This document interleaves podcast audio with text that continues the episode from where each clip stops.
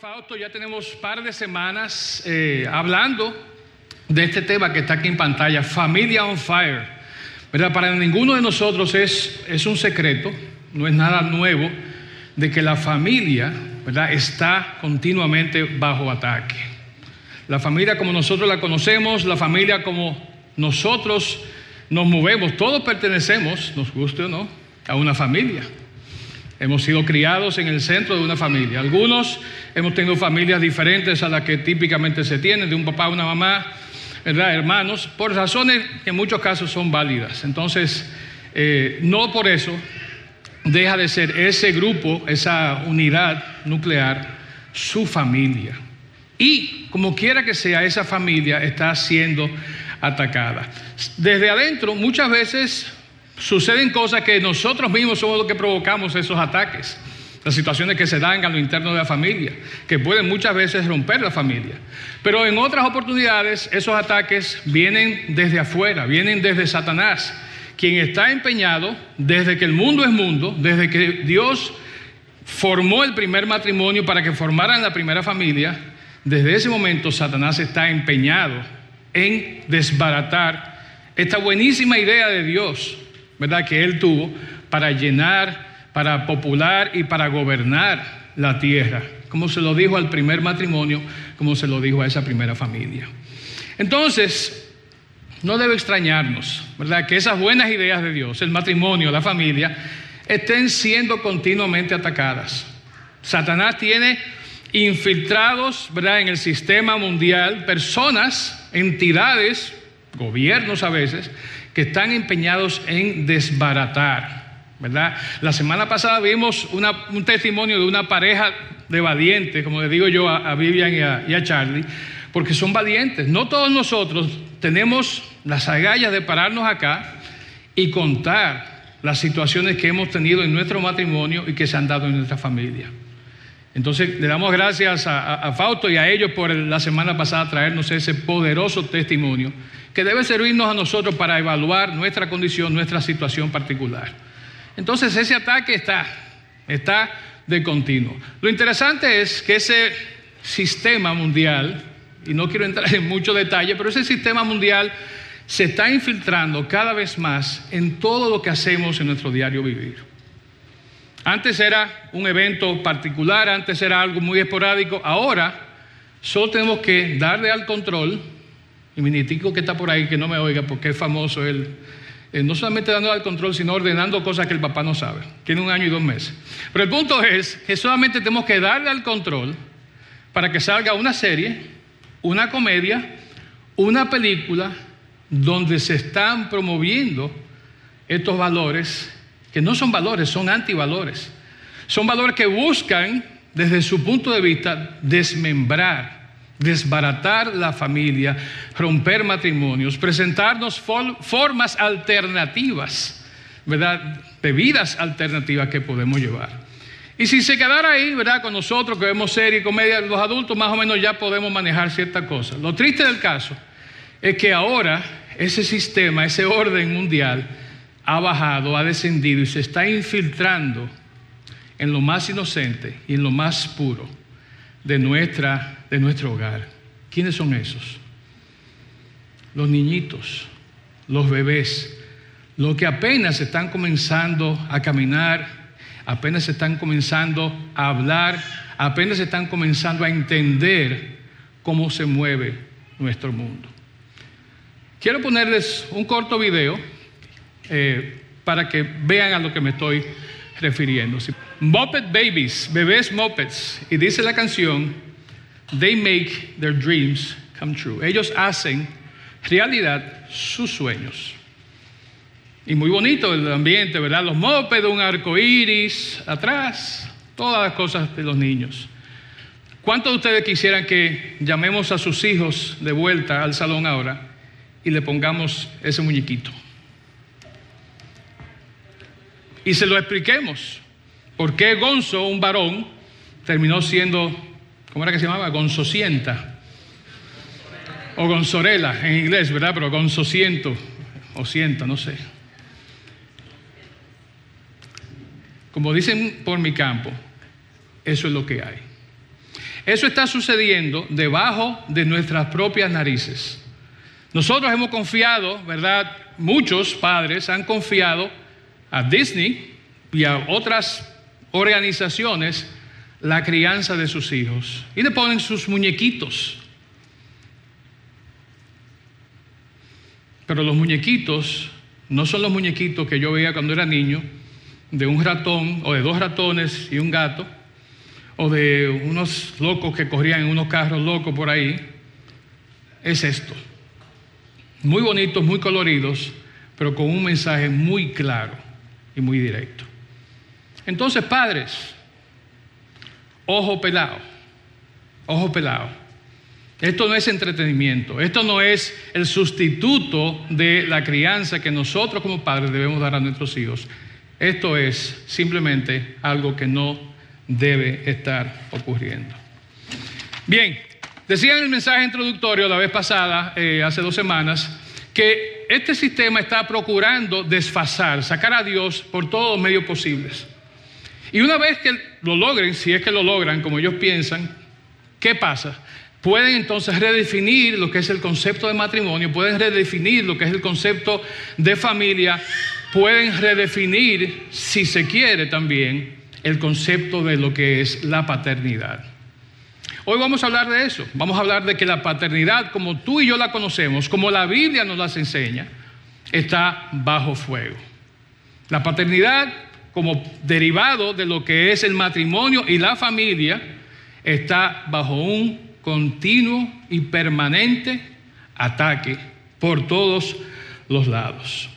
No en balde, hay muchos padres que por ahí están tratando de resolver la situación y simplemente pueden levantar la mano gritar, ayuda, auxilio, no puedo solo. Y realmente no es fácil. No estamos en un momento en la historia en que nosotros podamos criar a nuestros hijos solos. Entonces por eso hoy quiero que pasemos unos minutos viendo qué nos dice Dios sobre la paternidad como parte de este eh, tema general de familia La idea de familia, como hemos dicho ya en otros momentos, es una idea fabulosa de Dios, ¿verdad? Se establece en el Génesis y a lo largo de toda la Biblia, Antiguo y Nuevo Testamento, se hace referencia continua al concepto de familia. La familia es, obviamente, la unidad básica de la sociedad, es la piedra angular de la sociedad. Y es un concepto que realmente nosotros tenemos que comprender, porque la familia no es familia simplemente porque dos personas se casen. Ahí comienza la familia, ahí nace la familia. La familia se concretiza, ¿verdad? Se, se completa con qué? Con la llegada de los hijos. Mientras usted está casado con su esposa y son dos, son una pequeña familia de dos, pero no se ha manifestado la familia en toda su plenitud. Eso ocurre cuando llegan los hijos. La familia, de hecho, es el único, ¿verdad? Y es el mejor lugar donde se promueven las relaciones Dios-hombre, hombre-mujer y padre-hijo. Fuera del concepto de familia, esas relaciones, de la manera que la Biblia nos las enseña, muy difícilmente van a poder expresarse en toda su extensión. Lamentablemente, en el caso de, de, ser padres de la paternidad, no hay manuales, no hay instructivos, no hay diplomados que podamos tomar, ¿verdad? No hay, como ahora para todo, hay una simulación con unos lentes de, realidad virtual Nada de eso existe para enseñarnos a ti y a mí a ser padres. ¿Cómo aprendemos a ser padres? Siéndolo. Y no es adaptando el modelo de otras personas, de otras parejas, ni siquiera inclusive de nuestros propios padres y madres. Porque si somos honestos y miramos el modelo de crianza que tuvimos, estaba muy lejos de ser perfecto. Y si somos honestos, y yo como padre responsable que estoy aquí, si miro el modelo de crianza que usé con, mis hijos, por a veces estar buscando prestado y leyendo y todo eso, estuvo muy lejos, y aún está, porque sigo criando, aún está muy lejos de ser el adecuado. Muchas veces, lamentablemente, estos modelos que buscamos prestados vienen viciados, Vienen viciados ¿por qué? Porque vienen de personas que lo que hicieron fue en un momento, digo, bueno, yo no puedo bregar con estos muchachos así, déjame buscar un atajo, déjame buscar la comodidad, déjame buscar una sirvienta, déjame buscar Muppet Babies que se haga cargo de mis hijos. Y realmente esto es un proceso, es una responsabilidad que no puede tener ningún tipo de atajo.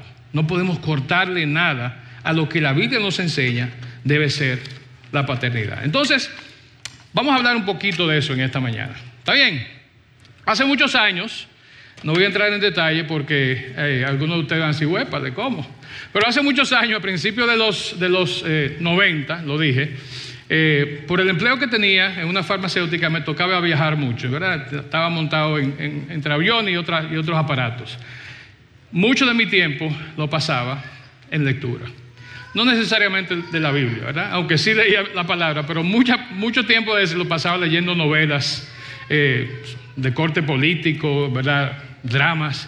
Una de esas que leí es de, de Tom Clancy, que se llama, lo voy a decir en inglés, Clear and Present Danger. Yo sé que ustedes la conocen, ¿verdad? Unos años más tarde se hizo la película con Harrison Ford que se llamó Peligro Inminente. ¿Cuántos conocen esa, esa película? Qué bueno, algunos más viejos, viejecitos que no soy yo el único acá. Pero fíjense, los que no, búsquenla, creo que está en Netflix. Peligro Inminente, Harrison Ford, 1994 me parece. Resumiendo rápido lo que es la película, él es un director interino de la CIA que detecta que hay un plan oculto, ¿verdad?, de la nación, del Congreso, pero el presidente lo sabe, para ir a matar al capo de un cartel en Colombia, porque habían hecho un ataque habían matado al, al director del FBI, de la DEA y al embajador norteamericano en esa nación, que era amigo del presidente. Jack Ryan, que se llama el protagonista de esta saga, dice, no, yo voy a ser responsable y así sea que me cueste mi puesto, me cueste la vida, yo voy a defender lo que es correcto, lo que es legal. Yo voy a defender lo único en lo que creo. No creo en el presidente, no creo en este, no creo en el otro, pero creo en la constitución. Creo en este pedazo de papel que dice cuáles son los derechos, cuáles son los deberes, cómo debemos de comportarnos, cómo debemos actuar. Voy a defender la constitución. Nosotros vivimos en una época, en, una, en un momento donde hay muchos cambios, donde realmente, literalmente, en algunos aspectos, estamos en frente de batalla, estamos en una guerra. Estamos combatiendo a aquellos que quieren rediseñar el concepto de matrimonio, el concepto de familia, el concepto de paternidad. Estamos en una situación, como yo lo veo personalmente, de peligro inminente. Y al igual que Jack Ryan, tenemos la responsabilidad de nosotros defender ese documento, ese pedazo de papel, o de muchos papeles, que es que la palabra de Dios. Y la palabra de Dios es la que nos dice a nosotros cómo debemos de comportarnos, cómo debemos llevar a cabo lo que es eh, la crianza. Precisamente esta semana pasada, no sé cuántos de ustedes han estado al tanto, eh, ha habido un, se me fue acá, ha habido un, eh, un debate a nivel nacional sobre qué, sobre el código penal, ¿verdad? Lo vieron esta semana. Y en ese contexto hay alguien que escribió un artículo que fue publicado. Sí, esto vamos a pasar, perdón. Eh, hay alguien que escribió un artículo que fue publicado en el periódico Hoy. Y voy a leer algunas porciones de ese artículo que se llama No discriminación implica coerción. Oigan cómo dice. La discriminación como tal no es intrínsecamente mala, pues discriminar es precisamente el propósito de las leyes. Solo que éstas buscan discriminar comportamientos, no personas. La lógica es prohibir los comportamientos que resultan perjudiciales a la sociedad y promover los que la benefician. Es el propósito de las leyes, de los códigos. Por eso la ley prohíbe el incesto, porque hace daño a los niños. Pero promueve el matrimonio entre un hombre y una mujer por los grandes beneficios que éste trae a la sociedad. Además, las leyes funcionan como una gran maestra en las naciones, pues popularmente se entiende que lo que es legal es también moral y éticamente bueno. Entonces las leyes están para eso, para darnos ciertas pautas, para definir lo que es moral, lo que es bueno. Y están hablando en, en este debate de lo que es discriminación y si hay que poner algo específico en el código para que no se discrimine contra un sector específico de la población. Pero sin embargo, dice el artículo, la Constitución Dominicana prohíbe la discriminación contra toda persona de cualquier condición social o personal, abarcando así una lista no limitativa de categorías. De esta manera, tenemos la tranquilidad de saber que la Constitución Dominicana blinda legalmente a todos los ciudadanos para que no sean discriminados. La ley que está en vigencia dice que no se puede discriminar. No hay que hacer ningún tipo de adendum, ni condición, ni situación especial en ningún documento para regular de que no se discrimina a nadie. Al estudiar el tema, dice la autora, encontramos que las preferencias sexuales están basadas en sentimientos, gustos y deseos sexuales ejercidos por decisión personal y que carecen de fundamento biológico y genético. Consecuentemente, no sería correcto proteger por ley identidades subjetivas que no pueden ser científicamente verificables. Presten atención a esta próxima parte. Dice, uno de los derechos más comúnmente vulnerados es el derecho de los padres a escoger el tipo de educación que desean para sus hijos. El sistema educativo es usado para imponer adoctrinamiento sexual e ideológico sobre los niños y adolescentes, aún en contra de la voluntad de sus padres. Las leyes llegan al extremo de autorizar a menores de edad a someterse a procesos de cambio de sexo, sin permiso de los padres, etc. Estas leyes penalizan, oigan esto, a quienes apoyan a niños o adultos que luchan contra la atracción por el mismo sexo y que desean ayuda para identificarse con su sexo biológico. Son penalizados ministros religiosos, profesionales de la salud y aún los mismos padres llegando a perder la tutela de sus propios hijos. Eso ha sucedido y sucede en los países donde las leyes y donde los códigos como el nuestro se han modificado para incluir ciertas excepciones. Entonces, como yo decía ahorita, el hecho de que estamos en un peligro inminente no es algo que yo me inventé ni algo que yo estoy usando aquí para meter cuco, ¿verdad? Oh, peligro inminente. Es la realidad. Esto está sucediendo frente a nosotros, en nuestro Congreso, en el cuerpo que regula las leyes de nuestro país. Y si bien es cierto, el matrimonio está siendo atacado, la familia está siendo atacada, tú y yo, que somos padres, somos uno de los principales blancos, uno de los principales objetivos para este ataque que está siendo estamos enfrentando. Hace un par de semanas yo predicaba de, ¿verdad? de la familia en sentido general cuando introdujimos el tema y les compartí eh, un cuadro que eh, contenía varios elementos que definían el concepto de familia bíblica.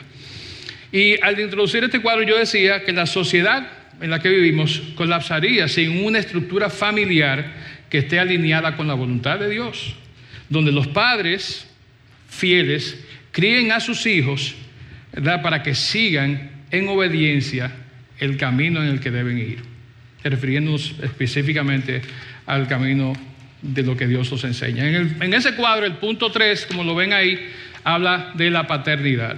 Y teníamos una cita, ¿verdad? Una cita que es Efesios 6.4. Quiero hoy que pasemos tiempo viendo eh, este versículo de Efesios 6.4, porque ahí vamos a encontrar una riqueza increíble en cuanto a lo que es la paternidad. Es un versículo corto, pero muy lleno de cosas muy buenas y muy importantes. Así que si lo tenemos en pantalla, gracias, lo pueden leer, dice así. Padres, no hagan enojar a sus hijos con la forma en que los tratan. Más bien, críenlos con la disciplina e instrucción que proviene del Señor.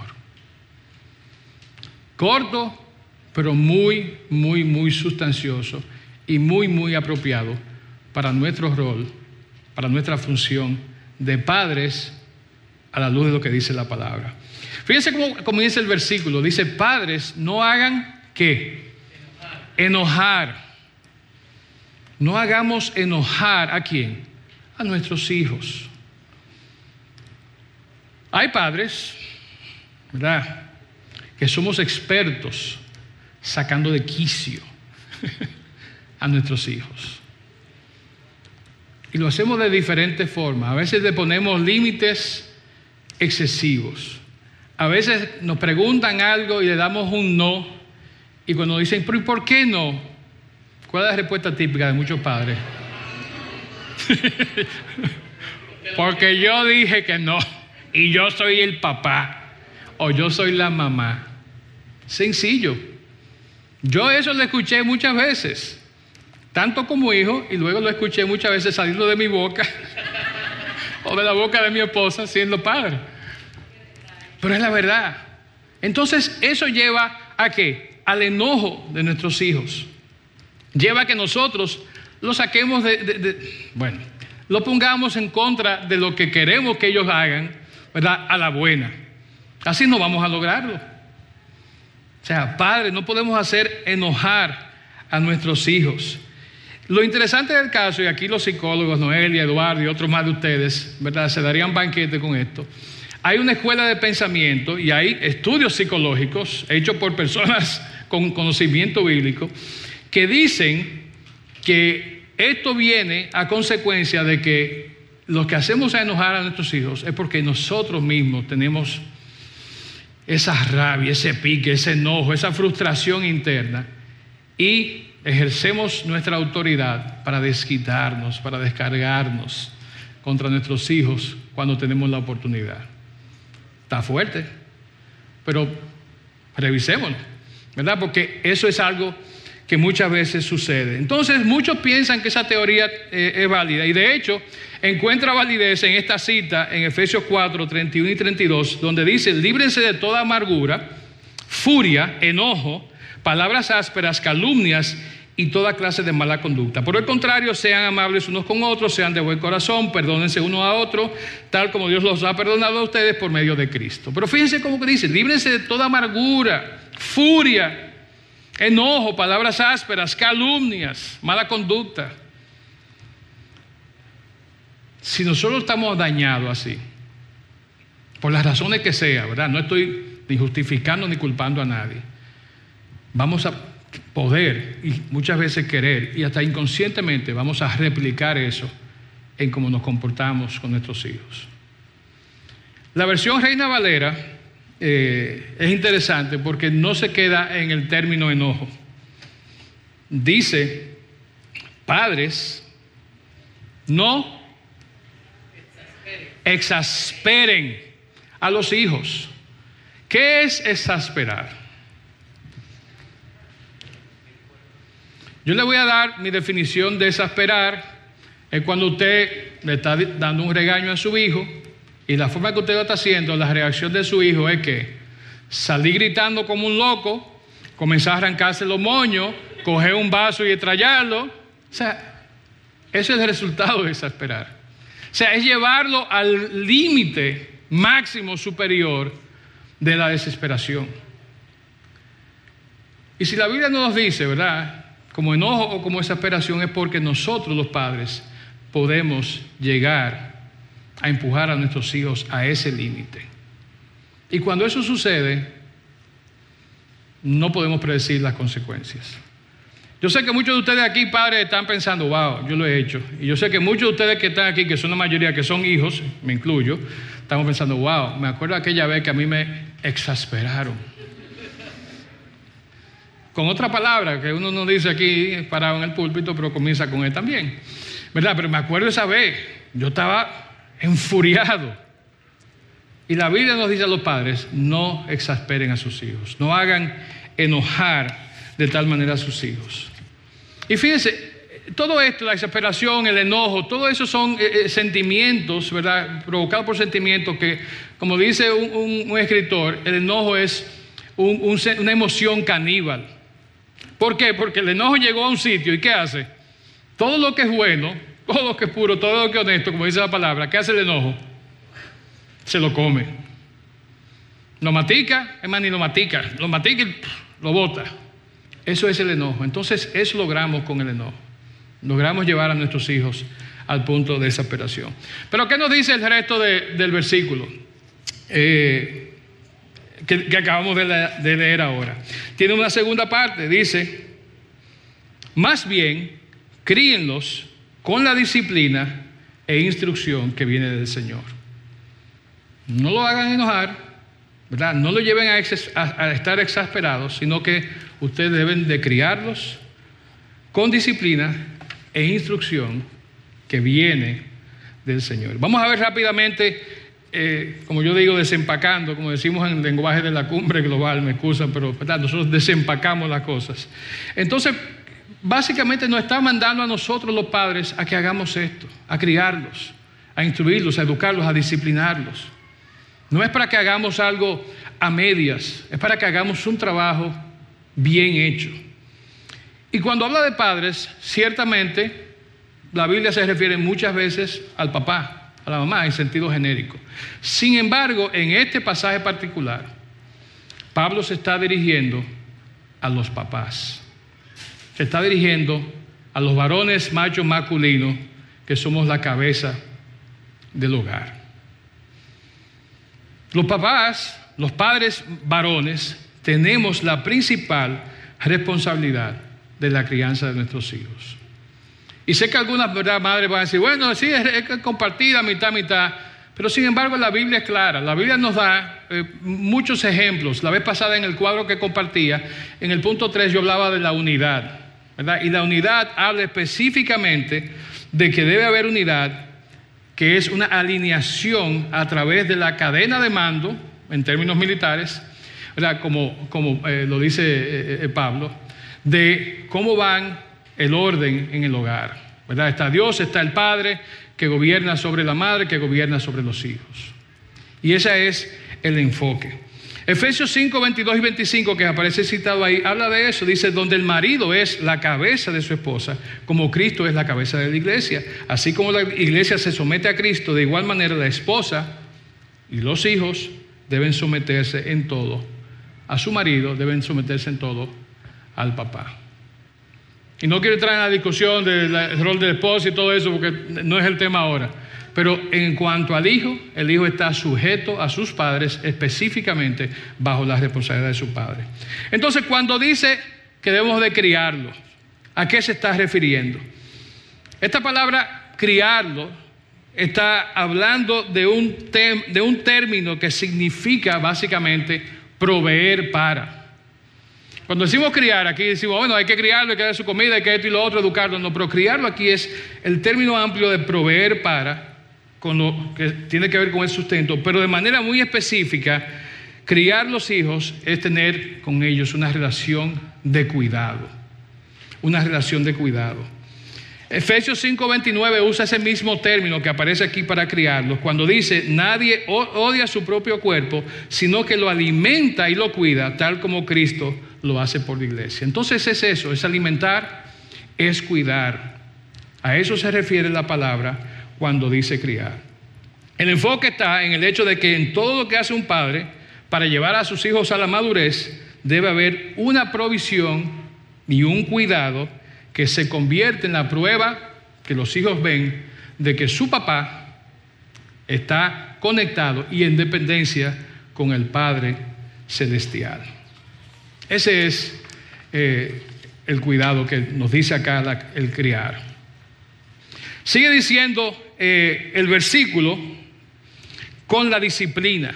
¿verdad? Entonces la crianza viene con disciplina. Y la palabra que se traduce aquí como disciplina se refiere a, las acciones que un padre toma para dar a sus hijos las habilidades, destrezas y carácter para que viva la vida para la gloria de Dios. Entonces disciplina muchas veces la cogemos como que, ¿verdad? Fuerte, vara, pela.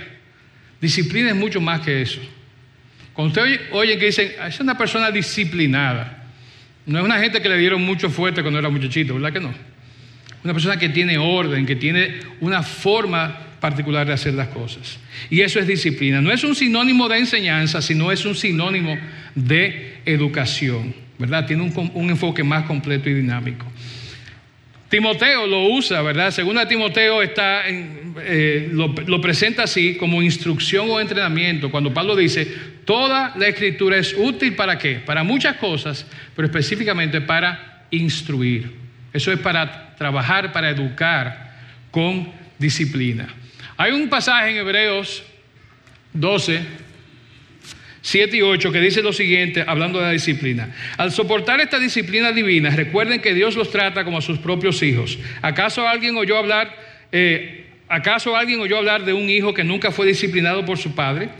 Si Dios no los disciplina a ustedes como lo hace con todos sus hijos, quiere decir que ustedes no son verdaderamente sus hijos, sino que son ilegítimos. Versículo 11 dice, ninguna disciplina resulta agradable a la hora de recibirla, al contrario, es dolorosa, pero después produce la pasible cosecha de una vida recta para los que han sido entrenados en ella. Entonces, eso es disciplina, ¿verdad? La, la palabra disciplina, como lo describe este pasaje y como lo describe la palabra en sentido general, es en términos constructivos. No es una disciplina que va a servir para dañar. Contrario a la disciplina que nosotros muchas veces damos, la disciplina de Dios no está motivada por enojo, por ira, sino que es todo lo contrario, es una disciplina que se ejerce bajo la influencia, bajo el amor que Dios tiene para nosotros y que quiere como que nosotros como padres tengamos hacia nuestros hijos. Después habla de instrucción. Y este término de instrucción, ¿verdad? Rápidamente pensamos en dar clases, en entender, en, en enseñar. Sin embargo, aquí la palabra instrucción tiene una connotación de amonestar. Y amonestar es llamar la atención cuando hay algo que se está haciendo incorrectamente o hay algo que la persona deja de hacer la que debería estar haciendo. Entonces, eso es la amonestación. No es simplemente una instrucción, es simplemente eh, eh, eh, llamar la atención o dar un boche, ¿verdad? Dar un boche en público, como muchos entienden que es amonestar. Amonestar es aconsejar sobre evitar o sobreparar el transitar en un curso inapropiado de conducta. Pablo dice en 1 Tesalonicenses que amonestemos a los perezosos. ¿Verdad? Habla de los débiles, dice, alienten a los tímidos, cuiden con ternura a los débiles, sean pacientes con todos. Pero en el caso de los perezosos, dice, amonesten a los perezosos. Lo que quiere decir básicamente es que la persona perezosa necesita cambiar su actitud, necesita cambiar su forma, porque no le está ayudando, no le está llevando a ningún lado. Finalmente, el versículo termina diciendo que todas estas cosas, ¿verdad? La amonestación, la disciplina, la instrucción, ¿de quién provienen? Vienen del Señor, vienen del Señor. El Señor es quien nos da todo esto. Dios está involucrado en nuestra crianza, está involucrado en nuestra disciplina, está involucrado en nuestra instrucción. Y por eso Él espera que nosotros seamos reflejo de Él, de su actitud para con nosotros cuando estemos en la función de criar a nuestros hijos. Un padre que realmente quiera bendecir a sus hijos guiará todas sus palabras y caminos por la palabra de Dios. Dependerá de la sabiduría y la fortaleza de Dios para aplicarla y todo esto va a servir para dar la gloria a Dios. Y eso es lo que Dios quiere que nosotros como padres responsables, padres de que estamos enfrentando esta lucha en un mundo tan difícil, podamos hacer al momento de criar a nuestros hijos. Quiero pedirle a algunos hermanos que le he dado unos versículos para compartir que vayan pasando, por favor, y se pueden colocar aquí delante. Se pueden parar por acá. En un momentito vamos a leerlo. Creo que está bajado un poquito el micrófono. Pero fíjense, la familia, vuelvo al, al concepto de familia, como Dios la ideó en un principio, tenía un propósito muy claro. Y dice Génesis 1.26, entonces dijo Dios, hagamos a los seres humanos a nuestra imagen para que sean como nosotros. Nosotros fuimos creados, ¿verdad? A semejanza de la familia de Dios. Hay elementos en esa familia que se reflejan en nuestra familia. Hay un Padre, ¿verdad? Que es Dios. Y hay otros elementos como lo es el Espíritu Santo que nos acompaña. Jesucristo que es una especie, como dice Romanos, de nuestro hermano mayor, quien nos guía. Y todo eso Dios lo hace para que nosotros, viendo cómo opera esa familia, hagamos lo propio. Sobre todo, Dios lo hace para que veamos cómo Él como Padre ejerce su rol, ejerce sus responsabilidades, ¿verdad? Y nosotros podamos emularlo, hacer lo mismo. El objetivo final de nuestro ejercicio como Padre, si estamos tomando en cuenta las bases bíblicas y los valores y la creencia que tenemos en la Biblia, es poder afectar a nuestros hijos en los años tempranos, en los que todavía son impresionables, ¿verdad? Y poder transformar toda esta basura, ¿verdad? Sacar todas esas cosas que están recibiendo ellos, que no se alinean con lo que dice la palabra, con lo que es la voluntad de Dios, para nosotros y para ellos como nuestros hijos. El objetivo de la paternidad, y con esto vamos concluyendo, es que debemos procurar emular a Dios. Dios quiere que seamos hijos fieles y obedientes a Él pero Él no nos obliga. Igual nosotros debemos querer que nuestros hijos sean fieles y obedientes a las enseñanzas que les damos, pero no podemos obligarlos. Tiene que ser fruto del ejemplo que ellos vean, ¿verdad? Que ellos vean en nosotros. Quiero pedirle a mis hermanos acá que por favor eh, nos ayuden con algunos versículos que hablan de las responsabilidades que nosotros tenemos que cumplir como padres. El primero de estos, o primera responsabilidad que tenemos, es enseñarles la palabra. Deuteronomio 11, 18 al 19 dice, Por lo tanto, comprométete de todo corazón a cumplir estas palabras que te doy. Átalas a tus manos y llévalas sobre la frente para recordarlas. Enséñalas a tus hijos. Habla de ellas en tus conversaciones cuando estés en tu casa y cuando vayas por el camino, cuando te acuestes y cuando te levantes. Proverbios 22.6 dice, dirige a tus hijos por el camino correcto y cuando sean mayores no lo abandonarán. Amén, gracias. Ahí está, bien sencillo, ¿verdad? Vamos a hablar la palabra a nuestros hijos en todo momento. Dice el versículo de Proverbios 22, 26, enséñalos, instruyelos ¿verdad? Que eso se haga parte de ellos en esos años impresionables y luego cuando sean adultos no se van a apartar del camino. Segunda responsabilidad, ser ejemplos de amor a Dios y compromiso con Él. Deuteronomio 6, 5 al 7. Ama al Señor tu Dios con todo tu corazón, con toda tu alma y con todas tus fuerzas. Debes comprometerte con todo tu ser a cumplir cada uno de estos mandatos que hoy te entrego. Repíteselos a tus hijos una y otra vez. Habla de ellos en tus conversaciones cuando estés en tu casa y cuando vayas por el camino, cuando te acuestes y cuando te levantes. Amén. Por poco le pido a Maciel que cante. al Señor Bueno, pero eso es lo que dice el versículo, ¿verdad? Debemos amar al Señor con todo el alma, con todas nuestras fuerzas y haciendo eso presentar, repetir constantemente la palabra a nuestros hijos, darles amor y corregirlos sin temor. Proverbios 29, 15, 17. Disciplinar a un niño produce sabiduría, pero un niño que... Perdón. No, no veo nada. Ok. Disciplinar a un niño produce sabiduría, pero un hijo sin disciplina avergüenza a su madre. Disciplina a tus hijos y te darán tranquilidad de espíritu y alegrarán tu corazón. Amén, amén. La disciplina es necesaria, pero tiene que ser disciplina con amor. Disciplina con amor. Bien, cuarto aspecto, mostrarles a los hijos que sus padres se aman el uno al otro. Efesios 5:25. Para los maridos, eso significa, ame cada uno a su esposa tal como Cristo amó a la iglesia. Él entregó su vida por ella. Amén. Ese amor de nosotros los maridos, ¿verdad? Por la esposa, que deben ver nuestros hijos, debe llegar a ese punto de Cristo muriendo por la iglesia, a ese punto de amor incondicional, sacrificial. Y oigan esta cita que tiene que ver con ese versículo. Como el esposo trate a la esposa, le enseñará a su hijo el tipo de esposo que debe ser y a su hija el tipo de esposo que debe buscar.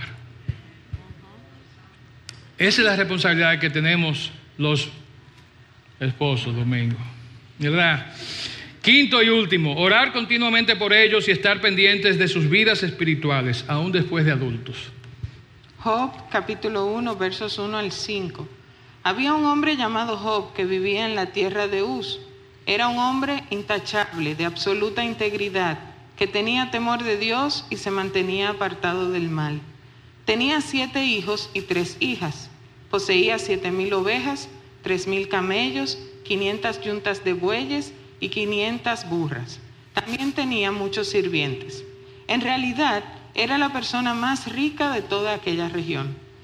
Los hijos de Job se, se, turnaban en preparar banquetes en sus casas e invitaban a sus tres hermanas para que celebraran con ellos. Cuando las fiestas terminaban, a veces, después de varios días, Job purificaba a sus hijos. Se levantaba temprano por la mañana y ofrecía una ofrenda quemada por cada uno de ellos porque pensaba, quizá mis hijos hayan pecado y maldecido a Dios en el corazón. Esta era una práctica habitual de Job. Wow, oigan eso. Todos esos manganzones hacían su fiesta y su parranda. ¿Y Job qué hacía? Gracias, mis hermanos. ¿Qué hacía Job? Gracias. ¿Qué hacía Job? Job ofrecía sacrificio por cada uno de sus hijos, por si acaso ellos habían hecho algo que había ofendido al Señor. La responsabilidad nuestra como padres no termina cuando nuestros hijos salen de la casa, contrario a lo que muchos creen. De hecho, lo hemos vivido en el caso de nuestra familia, mandamos tres hijos hacia la calle y han regresado seis hijos y tres nietos. Los tres que mandamos al mundo se triplicaron. Amén. ¿Verdad? Aumenta la responsabilidad nuestra. Entonces ya no son tres por lo que tenemos que velar y ofrecer sacrificio, como lo hacemos Gladys y yo, que por ahí está toda chocada Gladys todo sacrificio que ofrecemos. Pero realmente debe ser una responsabilidad que continúa de por vida si somos padres responsables. Ese es el ejemplo que Dios nos da a nosotros como Padre. Él no nos ha soltado en banda porque ya nosotros nos casamos y tuvimos nuestros hijos. Dios sigue cada día velando por ti y por mí como sus hijos. Así igual nosotros tenemos que hacerlo con nuestros hijos. Nos ponemos de pie, por favor. Y disculpen que nos prolongamos un poquito, pero había algunas cosas que decir ahí. Y fíjense, Dios diseñó, creó este concepto de familia como un organismo vivo. ¿verdad? No fue algo que se dio al azar. Dios lo creó de manera muy, muy intencional, como un organismo vivo. Y dentro de ese organismo estableció el concepto ¿verdad? de paternidad. Y también fue de manera muy intencional, ¿verdad? Como hemos dicho ya varias veces, lo hizo modelado en la relación que él en su familia, ¿verdad? como dice Génesis 1.26, diseñó para nosotros. Tenemos esa responsabilidad, padres, tenemos esa responsabilidad, madres, que están acá también. Nosotros los que somos hijos, los que estamos siendo criados o ya criamos o estamos en el medio de los dos. Tenemos la responsabilidad de seguir y buscar lo que nos dice la palabra y llevarnos ¿verdad? de ese ejemplo, de ese lineamiento que encontramos en ella. La Biblia se refiere a Dios como un buen padre. Y mi pregunta es para los padres que estamos acá, ¿podemos nosotros decir lo mismo hoy? Si aquellas personas que nos ven por ahí caminando van a decir, mira, ahí va un buen padre, ahí va una buena madre. Y que lo digan porque saben que nosotros estamos criando o hemos criado o vamos a criar cuando nos toque, siguiendo los preceptos que encontramos en la palabra de Dios, siguiendo el ejemplo de Dios como nuestro Padre. La paternidad de Dios es un excelente ejemplo para que nosotros podamos convertirnos en buenos padres aquí en la tierra.